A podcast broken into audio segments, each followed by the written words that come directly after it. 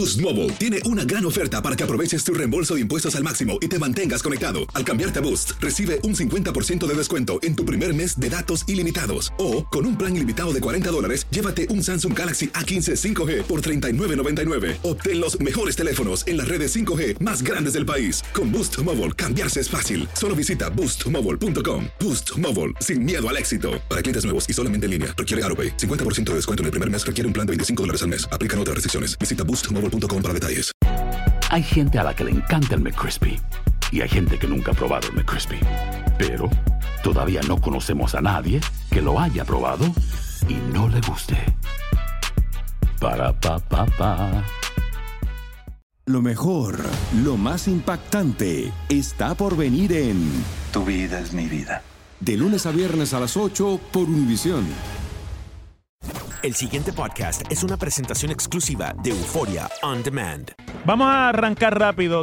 La semana pasada estuve conversando con ustedes sobre lo que se informa desde la Comisión Estatal de Elecciones en cuanto al nombramiento del presidente de la comisión. Les decía yo la semana pasada que era difícil que hubiese consenso entre los comisionados que es la forma como la ley dispone que se nombra al presidente y que una vez ese consenso no ocurre, pues tiene entonces el gobernador un mes para someter el nombramiento de la persona a la que él quisiera como presidente. Pero eso tiene sus cositas. Eh, porque el presidente de la Comisión Estatal de Elecciones no es un jefe de agencia, tipo el resto de los jefes de agencia que se nombran y que eh, necesitan el consejo y consentimiento del Senado. Que hay dentro de la ley electoral unas disposiciones que tienen que cumplirse y un historial de cómo debe ser ese nombramiento. Ustedes saben que en el cuatrienio pasado, cuando ocurrió más o menos un tranque también después de la renuncia del presidente de la Comisión Estatal de Elecciones, que fue de corta duración, porque pues hubo allí unos, unos issues que y el presidente decidió salir, el amigo Ángel González. Pasó lo mismo y no hubo el consenso y el gobernador designó, en entonces era el gobernador García Padilla, designó como presidenta de la comisión a la licenciada Laisa García, que estaba en esa época fungiendo como primera vicepresidenta de la comisión, o como comisionada alterna, me parece que era, de la comisión estatal de elecciones. Y recuerdo como ahora el debate que se dio en el Senado de Puerto Rico, que yo era miembro del Senado en ese momento, y recuerdo cómo la, la delegación legislativa del PNP que era la oposición en ese momento, y la voz cantante la llevaba no el portavoz del Partido Nuevo Progresista entonces, que era Larry Selhammer, sino el expresidente en aquella época y ahora nuevamente presidente del Senado, Tomás Rivera Chats. Y recuerdo que el argumento principal del presidente, del, ahora presidente del Senado, entonces era eh, un senador, Rivera Chats, era que con el nombramiento de Laisa García, que era una funcionaria identificada con el Partido Popular Democrático dentro de la comisión, se rompía la tradición del consenso político para nombrar o para la figura o el perfil, vamos a decirlo así, de quien sea presidente de la Comisión Estatal de Elecciones. Recuerdo que ese debate fue álgido y también recuerdo cómo ahora las palabras del senador Rivera Chats en ese momento diciéndonos a los populares, que éramos la mayoría, que íbamos a votar a favor del nombramiento, cuando ustedes, cuando nosotros seamos gobierno nuevamente el cuatrenio próximo, no se quejen cuando el gobernador nombre y no haya consenso y nombremos a una figura que sea identificada con el Partido Nuevo Progresista. Lo recuerdo como ahora. Y también recuerdo que se hicieron hasta vistas públicas para ese nombramiento de Laisa García. Lo recuerdo porque yo era el presidente de la Comisión de Gobierno y la Comisión Estatal de Elecciones quedaba en aquel cuatrienio dentro de la jurisdicción de la Comisión de Gobierno para los asuntos legislativos. Todo lo que era electoral caía dentro de la comisión que yo presidía. Hubo vistas públicas en Cámara y Senado porque el procedimiento que la ley dicta cuando no hay consenso es que el gobernador nomina, pero que el escogido tiene que ser confirmado por una mayoría de los miembros de ambas cámaras. Es decir, mayoría es la mitad más uno de los miembros de cada cámara. Lo cual tiene en este cuatrienio en ambas cámaras ampliamente el Partido Nuevo Progresista, y lo cual teníamos en aquella época los populares también, más precariamente en la Cámara, pero mayoría al fin. Y el nombramiento de Laisa García se, se pudo confirmar porque fue un acto de la mayoría parlamentaria. Esa es la realidad. García Padilla, que era el gobernador, pues fue más cuidadoso en ese sentido porque había dos comisionados que estaban de acuerdo en ese momento que eran los comisionados del Partido Popular y del PIB. Y pues faltaba el consenso del comisionado del Partido Nuevo, que era el amigo, eh, eh, ah, se me ha escapado el nombre del compañero, que entonces era eh, comisionado del Partido Popular, del Partido Nuevo Progresista, que era, había sido director de turismo anteriormente. Y recuerdo que uh, parte de lo que se argumentó fue que el gobernador acogía el la recomendación de dos de los tres comisionados. Jorge Dávila era el comisionado del Partido Nuevo Progresista. Un saludo a Jorge Bendito, que se me escapó de momento su nombre, pero con quien, a pesar de las diferencias, logramos una relación de trabajo, no siempre en acuerdo, pero relación de trabajo que fue creativa en ese momento para Puerto Rico y por eso guardo para él eh, buen, buena opinión en términos profesionales. Bueno, y entonces, pues así fue como la entonces primera vicepresidenta de la comisión, que era Laisa García, quedó nombrada como presidenta de la Comisión Estatal de Elecciones, confirmada por ambas cámaras.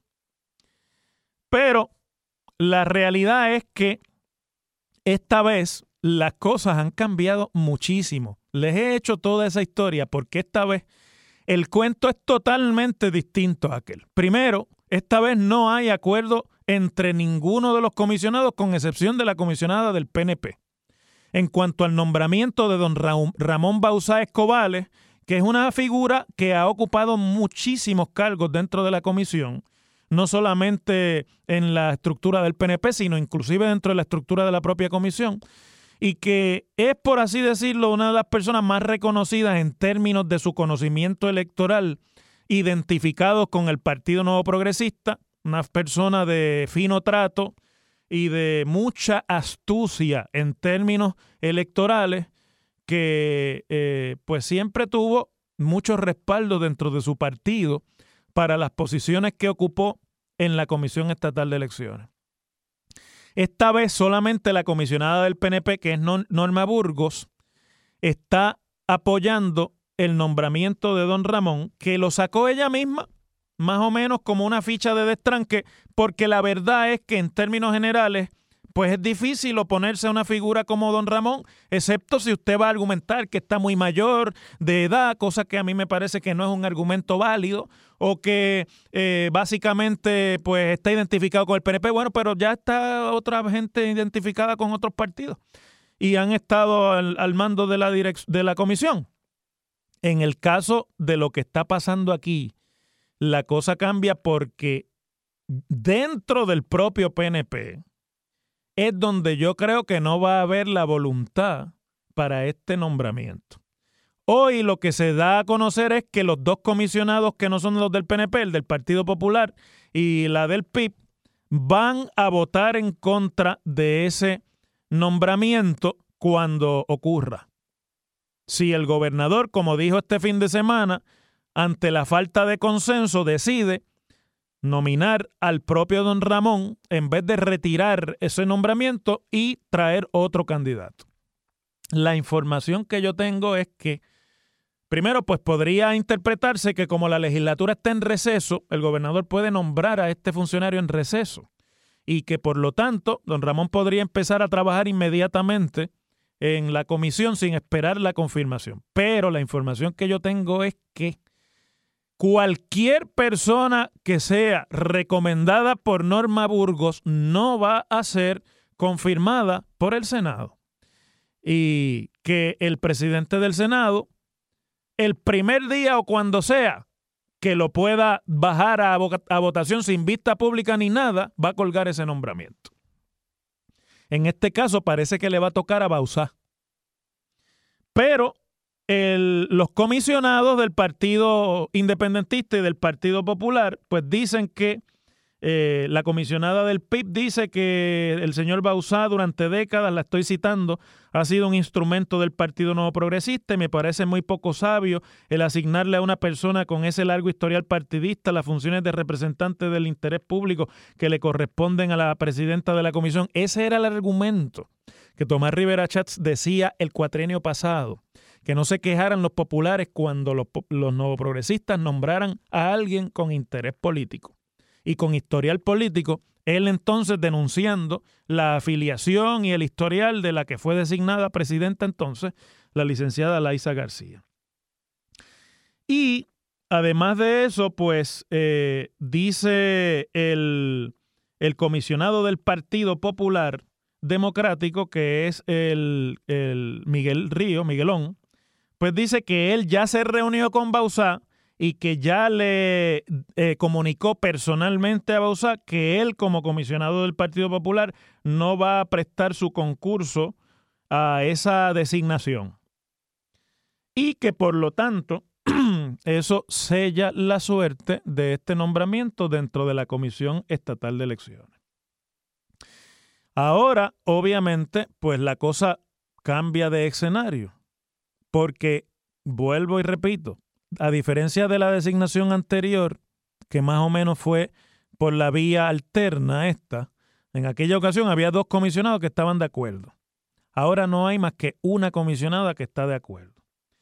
Y el gobernador dijo eh, este fin de semana, de no tomar acción, yo tomaré acción. Obviamente reservo mis comentarios para ese momento, para darle espacio a los comisionados. Ya los comisionados cerraron ese espacio y eh, pues ambos comisionados opuestos se refugian en que no hay imparcialidad por el historial partidista de Ramón Bausa. Dice Miguel Ríos, se supone que esa persona sea un ente imparcial. Personas que han estado vinculados tanto tiempo a posiciones electorales, electorales de defender los postulados del PNP ponen en duda el que pueda ser una persona representativa del poder público. Bueno, mire, la realidad es que las cosas son dependiendo del color del cristal con que se mira. Pero donde esta vez el proceso puede que no tenga espacio es en la Asamblea Legislativa, por lo menos en el Senado de Puerto Rico. Vamos a ver cuando ocurra la designación, si es la de Bausá y el gobernador nos sorprende con otra designación nueva, vamos a ver si ¿Qué, ¿Cuáles son los argumentos que se van a esgrimir desde el Senado? Yo me sospecho que el argumento va a ser el de la imparcialidad, el de que una persona tan identificada políticamente no puede ser imparcial. Pero la realidad es que este es un nombramiento impulsado por Norma Burgos y la guerra santa en el PNP es a muerte entre Norma Burgos y Tomás Rivera Chats que me contamentaba un amigo el otro día conversando sobre esto, un excomisionado, me decía, mira, si el gobernador nombrara a la señora madre de, Rivera Chats, la invita a almorzar y le dice que la va a colgar. A ese nivel es que esto se está jugando dentro de la Comisión Estatal de Elecciones. Se pone interesante. La comisión ahora no es tan importante porque no hay asuntos electorales en el, en el panorama ni elecciones especiales que estén eh, ni plebiscitos que estén en el panorama, pero ya a partir del año que viene tiene un papel importante que jugar cuando comiencen a radicarse las candidaturas en Puerto Rico. Las cosas como son. En WKAQ se abre el aula del profesor Ángel Rosa. Conoce de primera mano cómo se bate el cobre en la política. Las cosas como son. Profesor Ángel Rosa en WKAQ. Bueno, hay un asunto aquí que ha pasado inadvertido en la opinión y en la discusión pública en el día de hoy, que yo creo que no debiéramos, como ustedes saben, que este programa pues no necesariamente hace lo que los demás hacen. Eh, yo creo que no lo debiéramos dejar pasar inadvertido. Son unas declaraciones que ha hecho el periódico El Vocero, la ex superintendenta de la policía, Michelle Hernández de Frali, en cuanto a que la creación de la sombrilla de seguridad que impulsó este gobierno como primer ejemplo de la consolidación de las agencias, atrasó la implementación de la reforma de la policía, que ustedes saben que es una estipulación ante el Tribunal Federal y que está siendo supervisada por el Tribunal Federal, es más, por el juez presidente del Tribunal Federal, que es el, juez Gustavo Gelpi. Dice la ex superintendenta de la policía, Michelle Hernández, solamente nos quedaban menos de 10 órdenes generales de política pública que había que implementar. Estábamos ya en el 90% de adiestramiento según las fases que tenemos, o sea, estábamos bien encaminados. La parte que estábamos atrasados, que eso lo reconocemos, era la parte de tecnología que es cuesta arriba. Eso dice la ex superintendente en cuanto a cómo estaba la implementación de la reforma cuando llegó la ley para crear la sombrilla de seguridad. Entonces sigue diciendo, y yo la sigo citando, a mi juicio lo afectó, es decir, que la ley afectó la implementación de la reforma eh, en el sentido de que hubo unas cosas que había que implementar antes de octubre de 2017, más o menos coincide también con la época del huracán María, y no se implementaron. El ejemplo que recuerdo es que la posición de la superintendente tenía la potestad para hacer juntas, para poder hacer compras, subastas y ese tipo de cosas. Luego explica que cuando se derogó la ley y se creó la sombrilla, pues esa potestad pasó a quedar bajo la secretaría y entonces tenía que pasar y tiene que pasar por los sedazos de la policía convertida en un negociado dentro de ese departamento y obviamente tiene que pasar por la estructura del nuevo departamento adicionalmente a la policía y realizarla en el proceso de subasta de la Administración de Servicios Generales, que es una de estas agencias anacrónicas que le quedan al gobierno de Puerto Rico, que en realidad no tienen función alguna, que son vestigios de aquella época en que la centralización hacía más fácil la, la, administración pública, pero que a la luz de cómo evolucionó la estructura del gobierno de Puerto Rico y ha crecido hoy día, ese, esa agencia es un, es un impedimento, más bien para buenos procesos y en algunos casos, valga decirlo, es una cuna favorable a la corrupción y al traqueteo. Esa es la verdad. Por eso no pegan una con los jefes de la Administración de Servicios Generales, porque allí, donde ahora se tiene potestad para todas las subastas y demás, allí es donde se cuecen las habas.